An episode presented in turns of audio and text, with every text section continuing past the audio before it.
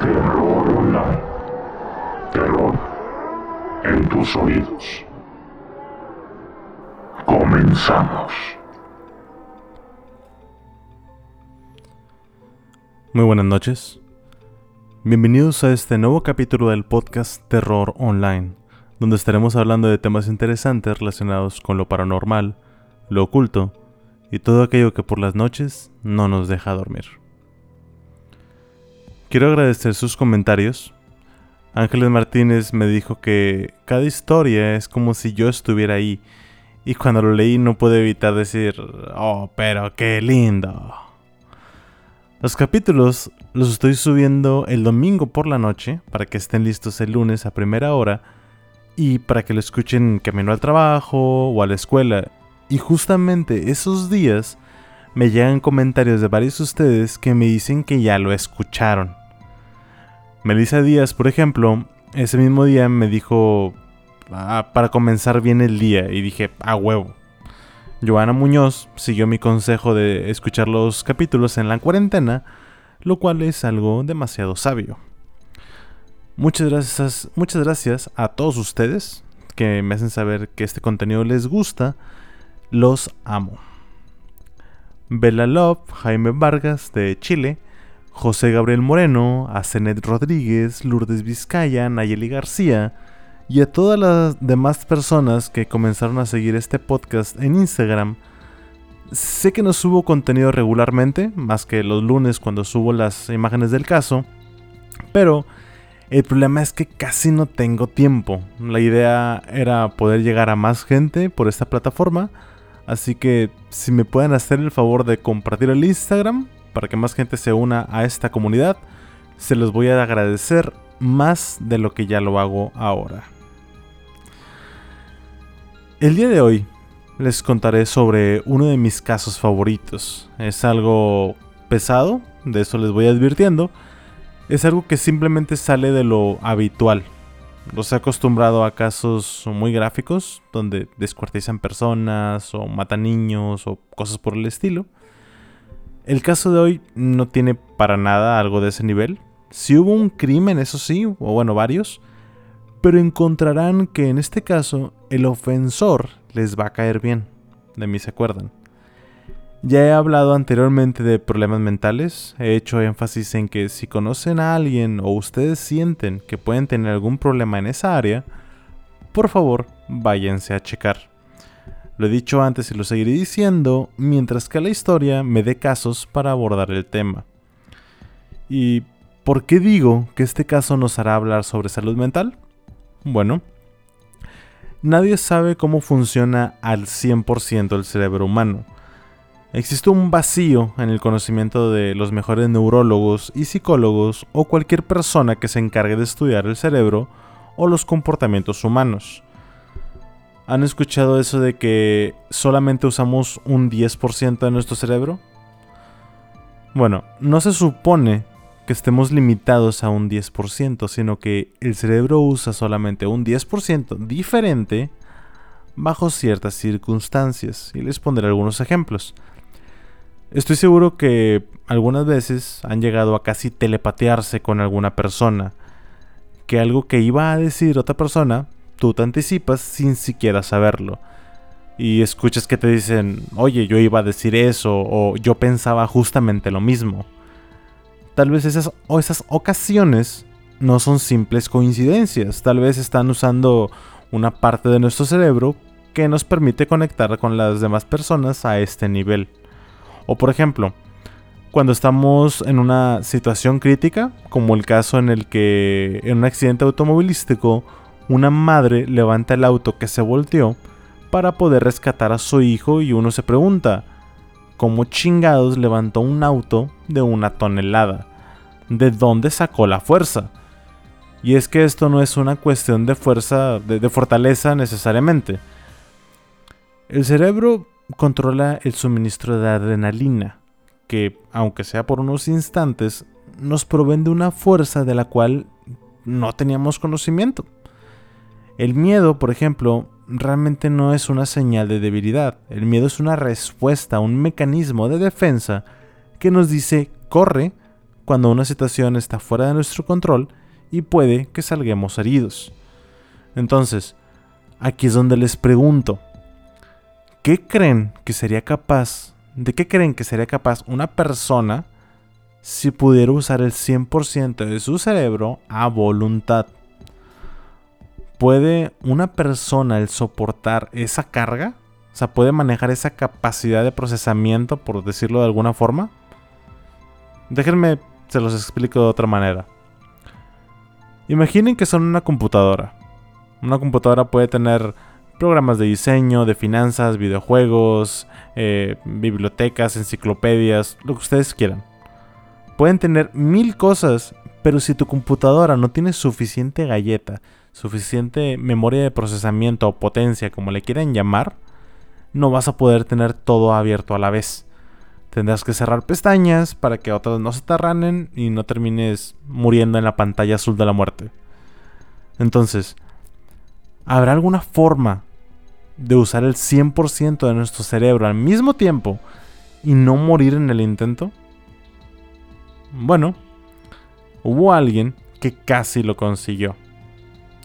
Y sin más preámbulos, bienvenidos al capítulo número 21 del podcast Terror Online. El capítulo del día de hoy, Fragmentado, parte 1. Nacido el 14 de febrero de 1955, William Stanley Milligan, en Miami Beach, Florida, fue el segundo de tres hijos. Sus padres eran Dorothy Milligan y Johnny Morrison.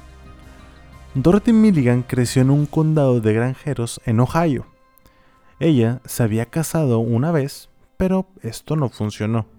Eventualmente Dorothy se mudó al área de Miami, donde comenzó a trabajar como cantante. Mientras vivía en Miami, conoció a Johnny Morrison. Era joven, la vida se le hacía fácil y terminó viviendo con él.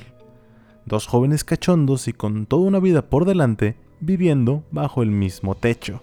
¿Qué podría salir mal? Dorothy se embarazó tres veces.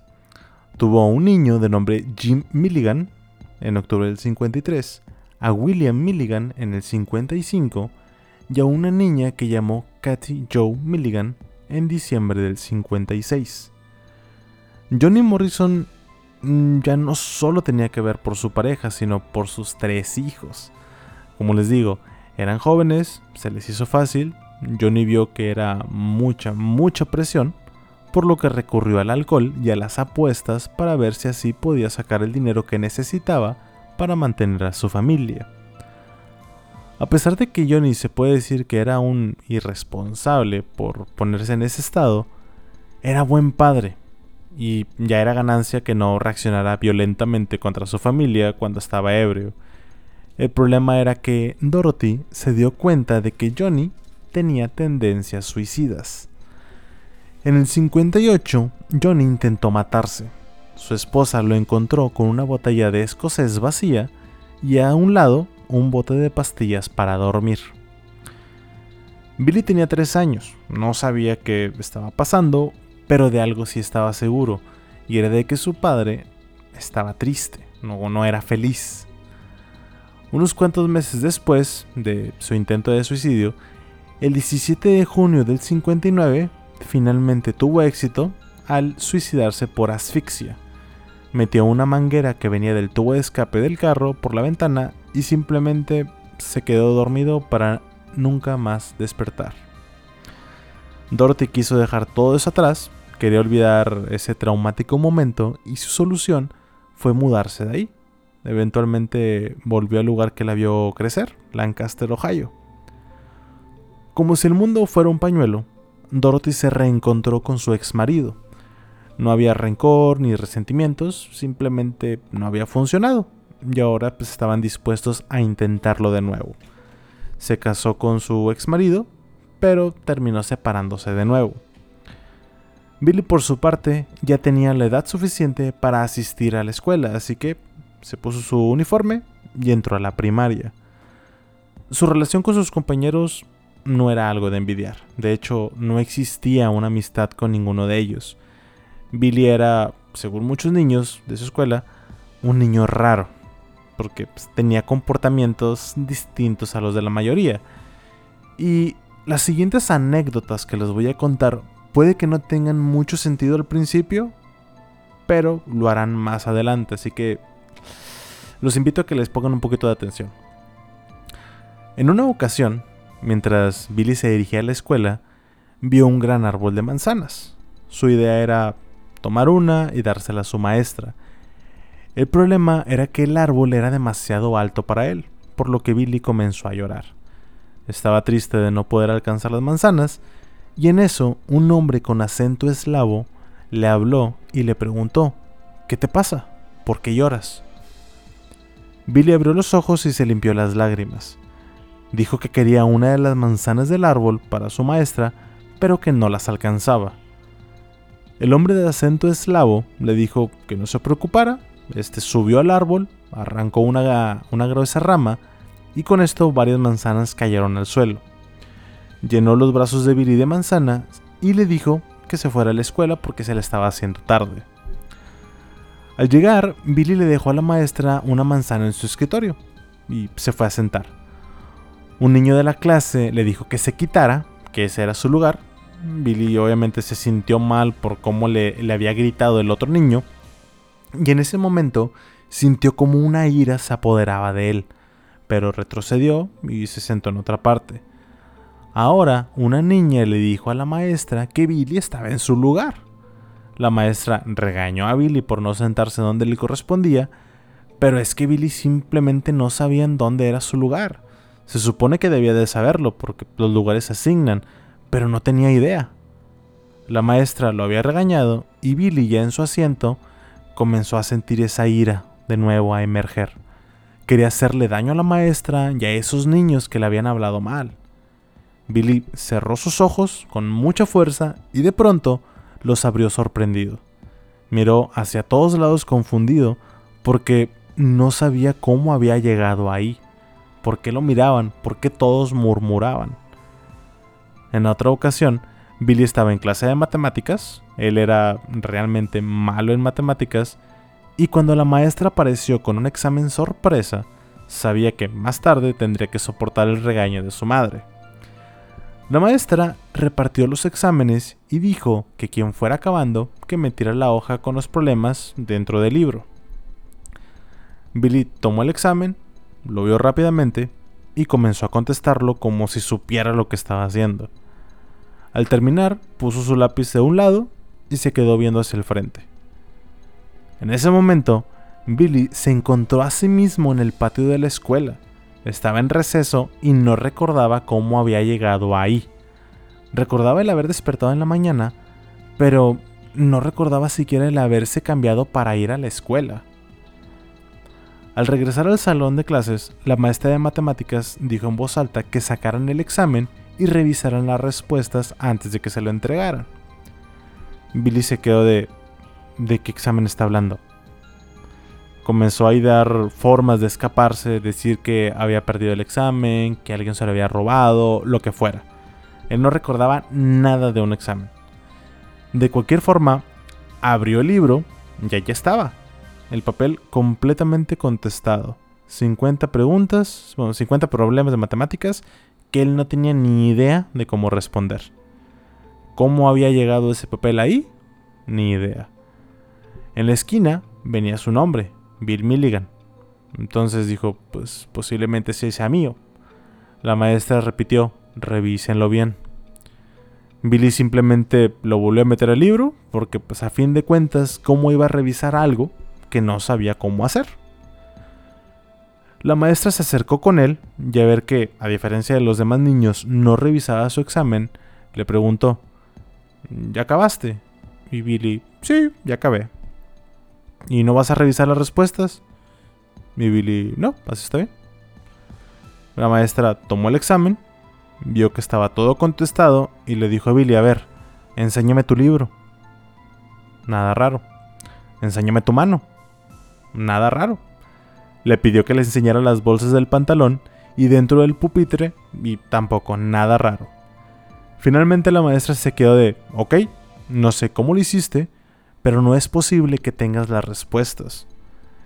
Billy no sabía ni qué estaba pasando y nada más le alcanzó a preguntar, ¿pasé? La maestra le regresó el examen, casi súper cagada, y le dijo, sí, todo está correcto. De nuevo, Billy había pasado por un momento de amnesia. Había perdido el tiempo, como comenzó a llamarle, y no sabía ni cómo había llegado a la escuela, ni cómo había contestado ese examen. Sus compañeros hablaban de cosas que él hacía, pero él no recordaba haberlas hecho. Este tipo de episodios de amnesia se repitieron muy seguidos. Eventualmente estos le ganaron una mala fama a Billy, tan mala como para que los bullies lo hicieran cliente frecuente. Uno de ellos en una ocasión le lanzó una roca que golpeó a Billy en la cabeza. Los amigos del bully comenzaron a reírse y uno de ellos le lanzó otra piedra a Billy, solo que en esta ocasión la atrapó en el aire. Cerró el puño sobre la roca y, la lanzó de vuelta dándole directamente en la cara, bien varaz. De la bolsa del pantalón sacó una navaja y se dirigió hacia los bullies con toda la intención de cortarlos. Estos en chinga corrieron y acto seguido, Billy se encontraba en medio del patio de recreo con un arma en su mano. La escondió y trató de disimular que no había pasado nada. Y es que él no recordaba de dónde había sacado esa arma. Y ni siquiera recordaba por qué chingados estaba para el medio del, patio de recreo. Por otro lado, un año después eh, de la segunda separación de su esposo, Dorothy conoció a otro hombre llamado Chalmer. Este tipo tenía historial de ser un marido agresivo, según su primera esposa, pero Dorothy pecó de inocente y le dio una oportunidad. Poco tiempo después de que se casaron, fue cuando la pesadilla de Billy comenzó. Chalmer era el que trabajaba en la granja y le pedía a los dos niños que le ayudaran con las labores.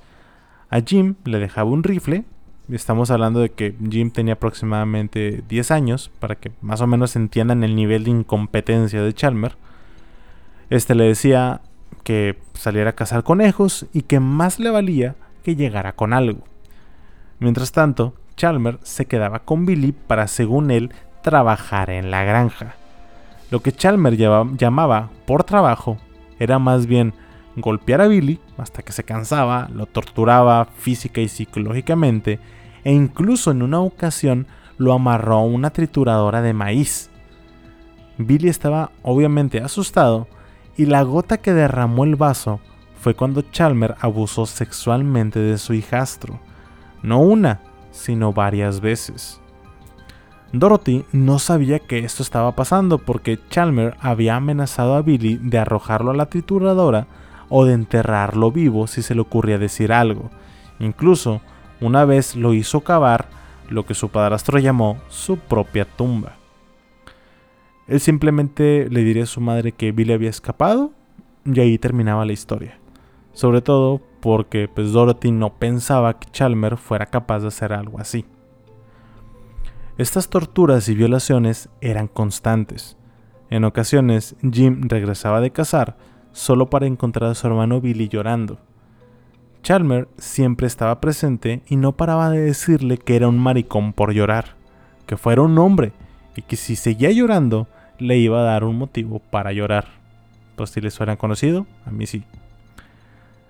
Dorothy, por su parte, no se daba cuenta del sufrimiento que estaba pasando Billy. Pensaba, de hecho, que su hijo tenía algo mal mentalmente. Desde el fallecimiento de su padre, eh, Billy había cambiado. En ocasiones pensaba que su hijo era muy sensible, que estaba en armonía con su familia, que era un niño feliz y contento.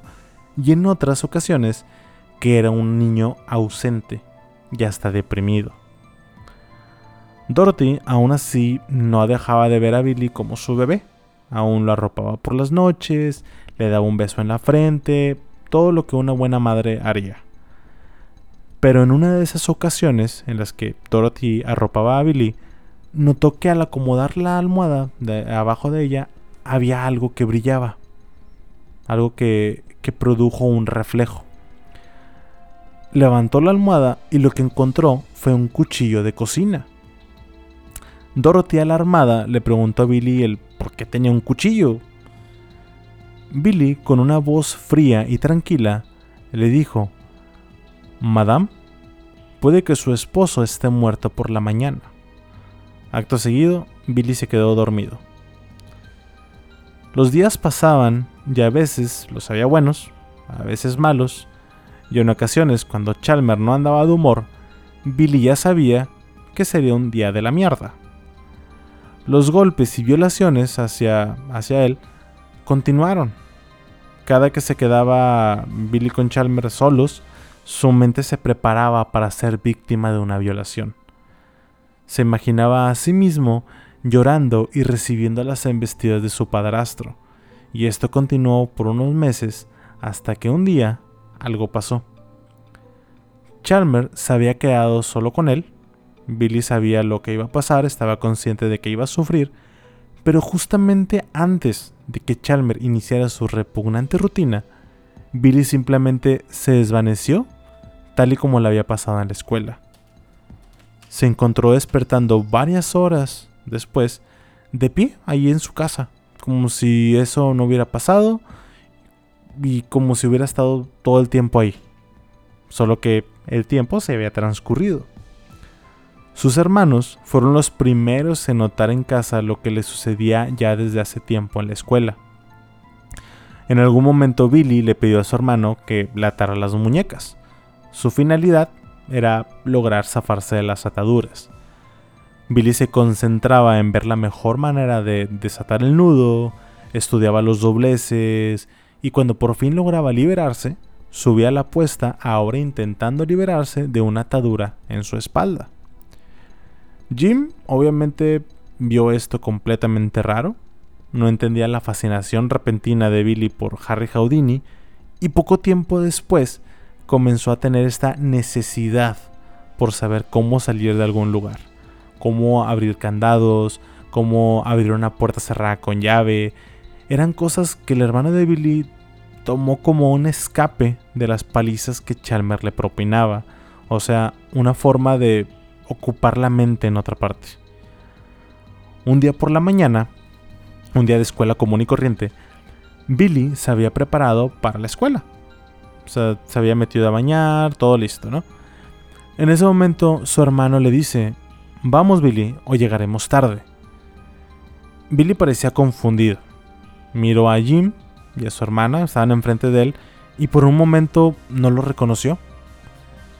Billy miró hacia abajo y notó que tenía un calcetín morado y uno negro. Con un acento británico dijo, Vaya, estos ciertamente no son pares. Jim se sorprendió al escucharlo y le dijo que había sonado como el señor Watson del programa de Sherlock Holmes, que había sido una imitación perfecta. El problema fue que días después Jim le pidió a Billy que hiciera de nuevo ese acento británico, que pues, también le había salido, pero Billy no tenía, no tenía idea de qué hablaba. No recordaba haber hecho eso y se fue dando cuenta de que las lagunas no solamente pasaban con su padrastro. Estas eran cada vez más frecuentes y el tiempo que olvidaba era cada vez más largo. La situación empeoró no solo para Billy, sino también para su madre, porque Dorothy trabajaba en una línea de ensamblaje manejando un taladro y cuando se dio cuenta de que uno de sus compañeros de trabajo estaba quedándose dormido, Dorothy fue y lo sacudió para despertarlo y le dijo que pues, eso era peligroso, que eso podía provocar un accidente. El hombre, que era afroamericano, le dio las gracias y le sonrió. Chalmer, que estaba ahí, se dio cuenta y no pudo ocultar su furia. En el auto guardaron silencio, pero al llegar a la casa, Dorothy rompió el silencio y le preguntó ¿Tienes algo que decirme? Chalmer, super cagado, le preguntó, ¿qué hay entre ese negro y tú, eh? Dorothy, casi burlándose, le dijo que no había nada entre ellos, cómo lo iba a ver. Y en ese momento, Chalmer golpeó a su esposa. Ella no sabía que él fuera capaz de eso, no conocía de los maltratos hacia Billy. Dorothy gritaba que la dejara en paz, y Billy escuchó sus gritos. Quiso ayudarla, pero estaba muy asustado para hacer algo. Billy corrió a su cuarto, cerró la puerta atrás de sí y su espalda se resbaló hasta quedar completamente sentado. Sus manos cubrieron sus oídos. Billy cerró los ojos tan fuerte como pudo y de pronto todo fue silencio. Billy dejó de escuchar, quedó completamente sordo. Lo siguiente que recordó fue el estar en casa de vuelta a la normalidad y su audición había vuelto. Otra vez, esa amnesia. Todo esto, las lagunas mentales, el abuso de su padre, la violencia contra su madre, todo, todo, todo estaba abrumando a Billy. Estaba consciente de que algo pasaba, algo estaba mal en él, y el que todos sus compañeros de la escuela comenzaran a decir que estaba loco no ayudaba en nada. Los desmayos eran cada vez más seguidos, perdía la noción del tiempo por lapsos más largos, estaba perdiendo el control de su cuerpo, de su conciencia. Los compañeros de la escuela comenzaron a molestarlo más seguido, los abusos eran cada vez mayores y a todos decían que era el paciente fugado de una institución mental. Billy, a pesar de, de todo, trató de hacer su vida. Hasta cierto punto había mejorado todo esto en su casa, y no me refiero a que su padrastro dejó de abusar de él o de golpear a su madre, simplemente no lo recordaba. Cada vez que Billy veía que el peligro era inminente, se desmayaba. No era que él lo hiciera a propósito, o sea, de hecho le molestaba el perder tiempo, sí, pero era un precio que estaba dispuesto a pagar a cambio del sufrimiento que significaba quedarse a solas con su padrastro o ver a su madre ser golpeada. Digo, no todos quisieran tener la posibilidad de simplemente olvidar o borrar de su memoria algún trauma. Finalmente, un día cuando Billy ya tenía 14 años, fue acorralado por varias chicas en un tiempo entre clases. Una de ellas se acerca y le dice, ven Billy, te voy a enseñar algo. Billy sabía que lo estaban molestando, pero era muy tímido como para resistirse a las mujeres. Estas lo guiaron al baño de mujeres, en donde lo empujaron contra el lavabo e hicieron una barrera para evitar que huyera. ¿Es verdad que eres virgen, Billy? le preguntó una de ellas. Billy obviamente pues se sonrojó. Otra de las chicas le preguntó, ¿es cierto que nunca has estado con una chica? Se dice que lo, que lo haces con animales de tu granja. ¿Es cierto que te coges animales, Billy? Antes de que supiera qué chingados estaba pasando, las chicas ya lo estaban sometiendo. Estaban tratando de quitarle los pantalones. Y pues de hecho se los quitaron. Y después intentaron bajarle el boxer, pero pues Billy se resistió, forcejeó y terminó resbalándose. Las chicas corrieron y lo dejaron ahí, en el baño de la escuela y sin pantalones. Una de las maestras entró al baño y alcanzó a ver, apenas, lo que había pasado. Pocos minutos después, la maestra volvió con los pantalones de Billy y no dudó en decirle que esas chicas debían de ser castigadas, que él era un chico fuerte y que cómo había sido posible que se dejara tratar así. A lo que Billy solo respondió, a las mujeres no se les pega. Avergonzado de que no sería capaz de volver a ver a las chicas en el salón de clases, comenzó a vagar por los pasillos de la escuela. Para él ya no tenía sentido vivir. Caminaba con la cabeza gacha y cuando la levantó, vio que uno de los conserjes había dejado una puerta que daba, a la azotea de la escuela completamente abierta. En ese momento, supo qué hacer. Cruzó la puerta, subió las escaleras, dio a la terraza, se sentó, escribió una nota que guardó dentro de uno de sus libros y la nota decía, Adiós, lo siento, pero no puedo con esto. Billy se hizo hacia atrás, tomó impulso y comenzó a correr hacia la orilla del techo. Justo cuando tocó la orilla de la azotea y tomó fuerza para saltar, todo se oscureció. El sábado 22 de octubre de 1977, la policía de la Universidad Médica Estatal de Ohio había puesto una fuerte seguridad policíaca. Oficiales armados patrullaban el campus y algunos, desde las azoteas, veían todo el panorama. A las mujeres se les advirtió que no caminaran solas y que tuvieran cuidado de los hombres cuando fueran a entrar a sus autos. Por segunda vez en ocho días, una joven mujer había sido secuestrada en el campus a punta de pistola, esto entre las 7 y las 8 de la mañana. La primera tenía 25 años, era una estudiante de optometría, y la segunda una enfermera de 24 años. Ambas habían sido llevadas hasta un campo donde fueran violadas y donde después se les obligó a canjear cheques para después robarles ese dinero. Los periódicos publicaron los retratos hablados hechos por la policía, y el público respondió con cientos de llamadas dando nombres y descripciones. Sin embargo, ninguna era de utilidad. Todo esto hizo que la atención de la comunidad universitaria incrementara y pedían inmediatamente la captura de quien la televisión ya había comenzado a llamar como el violador del campus. Elliot Boxerbaum, un joven investigador, fue puesto al frente de la cacería y tras analizar las composiciones fotográficas y la información proveída por las dos víctimas, hicieron un perfil que describía al violador como un hombre americano entre los 23 y 27 años con un peso entre los 79 y 83 kilos, con cabello castaño y que en ambas ocasiones había estado vistiendo un top para correr, unos pantalones de mezclilla y unos tenis blancos. Carrie Dreyer, la primera víctima, recordaba que el violador traía unos guantes y que tenía un pequeño revólver. El hombre ocasionalmente movía los ojos de lado a lado, un síntoma de una condición de los ojos llamada nistagmo, que este vato aparte la esposó al interior del auto mientras eh, la conducía a un área desolada donde finalmente la violó.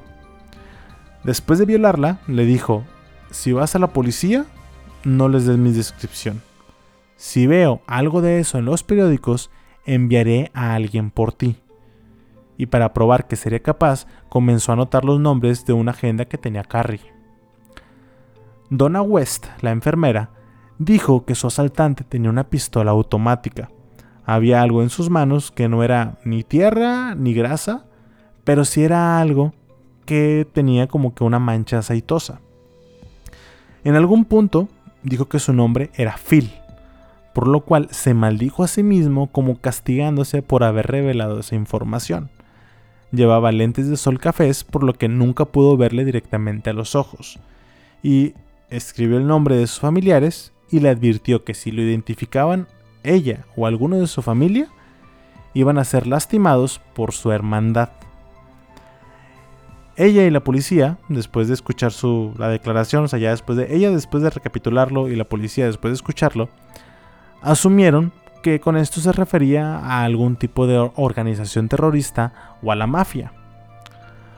Polly Newton, un estudiante de 21 años, fue secuestrada cerca de, de, su apartamento alrededor de las 8 de la mañana. Después de estacionar el auto de su novio, fue forzada a volver a entrar al auto y manejar a un área solitaria donde fue violada. Su asaltante después la hizo manejar de nuevo a Columbus, donde canjeó dos cheques antes de hacerla manejar de nuevo al campus. Después, el ladrón y violador le sugirió que canjeara otro cheque. La idea era, canjeas este cheque, agarras el dinero, cancelas el cheque y después el banco te lo compensaba porque como lo habías cancelado, pero ya habías sacado dinero, entonces eso se lo dio como un consejo underground para que el que perdiera ahí fuera el banco y ninguno de esos dos. Entonces eh, era como que buena onda. La policía analizó la escena del crimen, o sea, el auto, y encontró tres huellas digitales parciales, bueno, dactilares parciales, lo cual era suficiente para compararlas con futuros sospechosos. Después llevaron a Polly para que viera las fotografías de varios ofensores sexuales para ver si podía identificar a su atacante. Después de ver cientos de fotografías y estar 7 horas con la policía, finalmente dijo, ya no puedo, estoy exhausta, hasta mañana. A las 10.15 de la mañana siguiente, los policías llevaron a Polly Newton para que los condujera al lugar donde la habían violado. Ahí encontraron casquillos de bala 9 milímetros y ella comentó que su violador había disparado el arma contra unas latas que estaban flotando en un estanque cerca del, lugar. Después se devolvieron a la estación de policía, donde de nuevo la pusieron a identificar fotografías. Boxerbaum llegó con Donna West, la enfermera, y quería que analizara también las fotografías. Habían decidido que a la estudiante de optometría la tendrían en reserva para una identificación de línea, o sea, donde colocan a los sospechosos uno junto al otro, como en la película de The Usual Suspects. Esto en caso de que la declaración de las otras víctimas no funcionara en la corte basándose en las, en eh, identificación de las fotografías. O sea, era tener un comodín para no meter todas las fichas al juego. Donna West se sentó en un escritorio y le fueron pasando fotografías, una tras otra. A lo que solamente pudo decir, Dios, ¿realmente hay tantos ofensores sexuales sueltos? Después de hojear varias fotografías, se detuvo en una. Saltó de su asiento y gritó, es él, es él, estoy segura. Uno de los policías, de nombre Nicky Miller, le dijo que separara esa hoja y después vio el número de identificación que tenía la fotografía, la checó en su sistema y el primer sospechoso salió a la luz. Después de esto, tomaron las fotografías que ya había analizado eh, Donna, las barajearon con unas que le faltaban a Polly de mirar y Miller nervioso puso ese montoncito junto con las fotografías que, que tenía que ver. Polly siguió revisando las fotos Miller sintió la tensión en sus hombros mientras las iba barajeando. Y después Polly se detuvo un momento y regresó unas cuantas fotografías. Vio el hombre que Miller tanto esperaba y dijo, vaya, se parece mucho a él, pero no estoy segura. Como Polly no había dado positivo con la identificación, no podían adelantarse a arrestar al sospechoso, sobre todo porque la fotografía que había visto de él tenía tres años de antigüedad. Así que esperaron a que el laboratorio mandara los resultados de la comparación de las huellas dactilares tomadas del, del auto contra las del expediente del presunto violador. Cuando el reporte llegó, mm, Miller lo revisó, vio que todas las huellas coincidían y dijo, ya está, aquí está mi prueba, vamos por él. Sin embargo, Boxerbaum y su equipo aún tenían sus dudas. Quieren estar absolutamente seguros antes de, ir a arrestarlo, o sea, no la querían cagar. Boxerbaum revisó el historial del sospechoso y vio que se le había conferido una libertad condicional seis meses atrás. Y, pero el detalle era que su dirección era de otra parte, ya después investigaron si tenía una nueva residencia, vieron que sí, va, vamos. Pero, pero, contrató, bueno, no contrató, pidió un equipo de SWAT para acercarse al departamento. Según dos de las víctimas, este vato había dicho que era peligroso, que tenía una hermandad o alguien que lo respaldaba, entonces prefirieron irse armados. Un oficial de SWAT le sugirió a Boxerbaum una táctica más conservadora. La idea era acercarse con una caja de pizza de la Domino's pretender que en ese domicilio habían pedido una pizza y de esta manera verían al sospechoso directamente y un poco del interior de la casa cuando abrieran la puerta. Todos estuvieron de acuerdo, va, así se va a hacer. Cuando llegaron al domicilio, todo el equipo de SWAT tomó sus posiciones a cubierto. Miller se escondió del lado derecho del patio de la entrada y Boxerbaum se fue por la parte trasera del apartamento. El vato que de, SWAT que se le había ocurrido la idea de la pizza es el que llevaba su uniforme de Dominos, en su mano derecha la caja y su mano izquierda en su cintura, cerca de la pistola por si la va a ocupar. El falso repartidor tocó el timbre y esperó a que alguien se levantara. Boxerbaum vio a través de la ventana como un hombre joven estaba sentado frente a una televisión, estaba viendo tele, todo tranquilo, se levantó y caminó tranquilamente hacia la puerta. Cuando el miembro del SWAT volvió a tocar el timbre, vio como alguien revisaba por el ojo de la puerta. La puerta se abrió y un hombre joven lo miró fijamente. Tengo tu pizza. Yo no ordené una pizza, dijo el sospechoso. Es la dirección que tengo. ¿Para William Milligan? ¿Es ese tu nombre? No, respondió el sospechoso. Alguien ordenó por teléfono desde aquí. ¿Quién eres? El vato le respondió, es el departamento de un amigo. ¿Y dónde está tu amigo? No, pues no está aquí ahora, contestó con una voz relajada. Bueno, ¿y dónde está? Bill Milligan dice aquí, con esta dirección. No lo sé, los vecinos lo conocen, tal vez ellos te puedan decir, o tal vez ellos la ordenaron, no sé. El sospechoso se dirigió lentamente a la puerta de la casa de al lado, la tocó, pero después de varios segundos de esperar, se dieron cuenta de que no había nadie.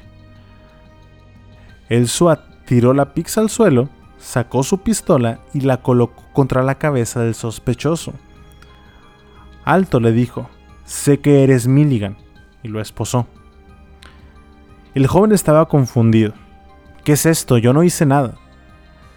El SWAT puso el arma contra su espalda y lo obligó a entrar de nuevo a la casa. Los demás también entraron al apartamento del sospechoso. Miller tenía la fotografía que había identificado Donna. En la fotografía se podía ver cómo, eh, cómo Milligan tenía un lunar en el cuello y al ver la foto junto al sospechoso no había duda. Es él, dijo Miller. La misma cara, el mismo lunar, es él. Sentaron a Milligan en una silla, se quedó estático, confundido como si estuviera en un trance. Uno de los oficiales de la policía ubicó el arma, una 9 milímetros Smith Wesson.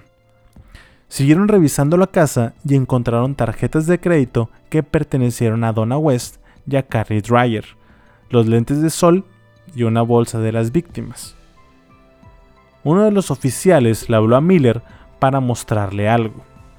Al entrar a una habitación que había sido acondicionada como estudio, pudo ver una pintura de una mujer que parecía ser una reina o una aristócrata del siglo XVIII, con un vestido azul con adornos de encaje, sentada junto a un piano sosteniendo una partitura. Había paisajes, retratos, de todo. Y esto es importante. El detalle era impresionante. Y todas, todas las pinturas estaban firmadas como Milligan. Uno de los policías hasta le hizo un cumplido y dijo, wow, son hermosas tus pinturas.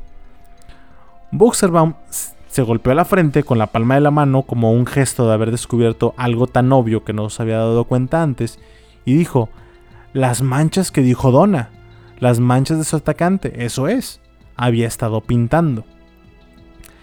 Miller, quien había visto la pintura, fue con el sospechoso, que aún estaba sentado en la silla, y le dijo, esa es una hermosa pintura. ¿Tú la pintaste? Milligan afirmó con la cabeza.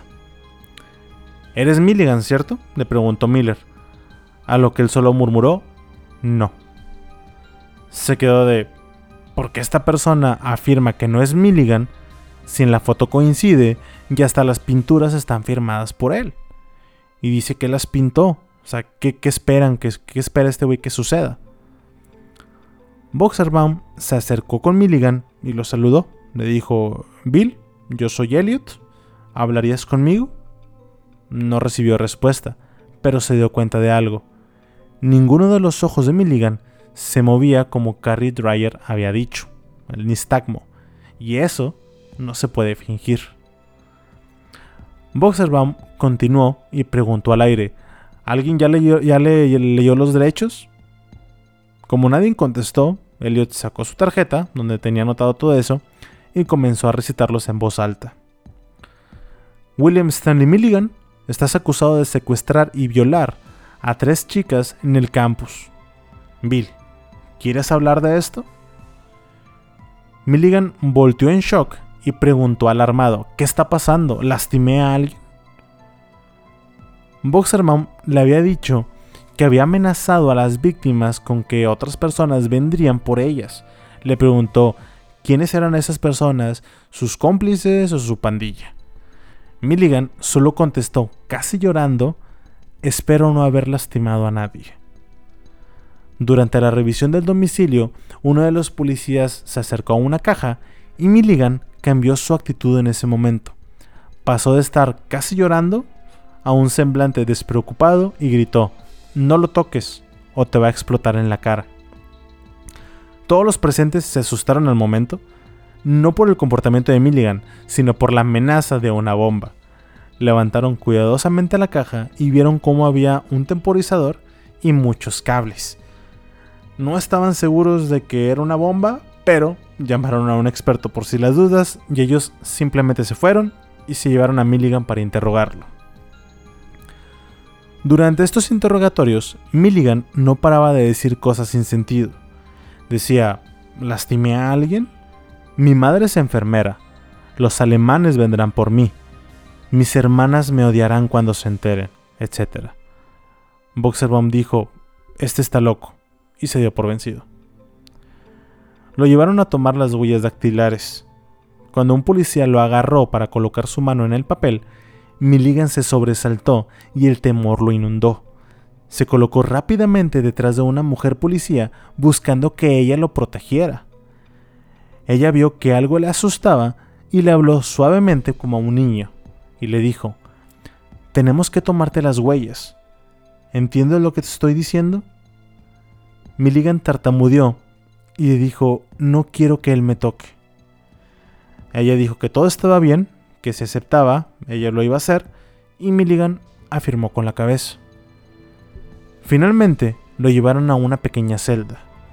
Milligan estaba temblando violentamente y de pronto, después de un sonido como si, se estuviera ahogando, se desmayó. Un minuto después abrió sus ojos y vio las paredes. Estaba encerrado y solo vio un retrete muriendo a su lado. Milligan gritó, Oh Dios, no, no otra vez. Era 14 de febrero, el día de su cumpleaños, y lo último que recordaba era que estaba decidido a acabar con su vida, que había saltado del techo de la escuela, y de esto habían pasado siete años. Eso es todo por el día de hoy. Espero que les haya gustado y esta historia continuará.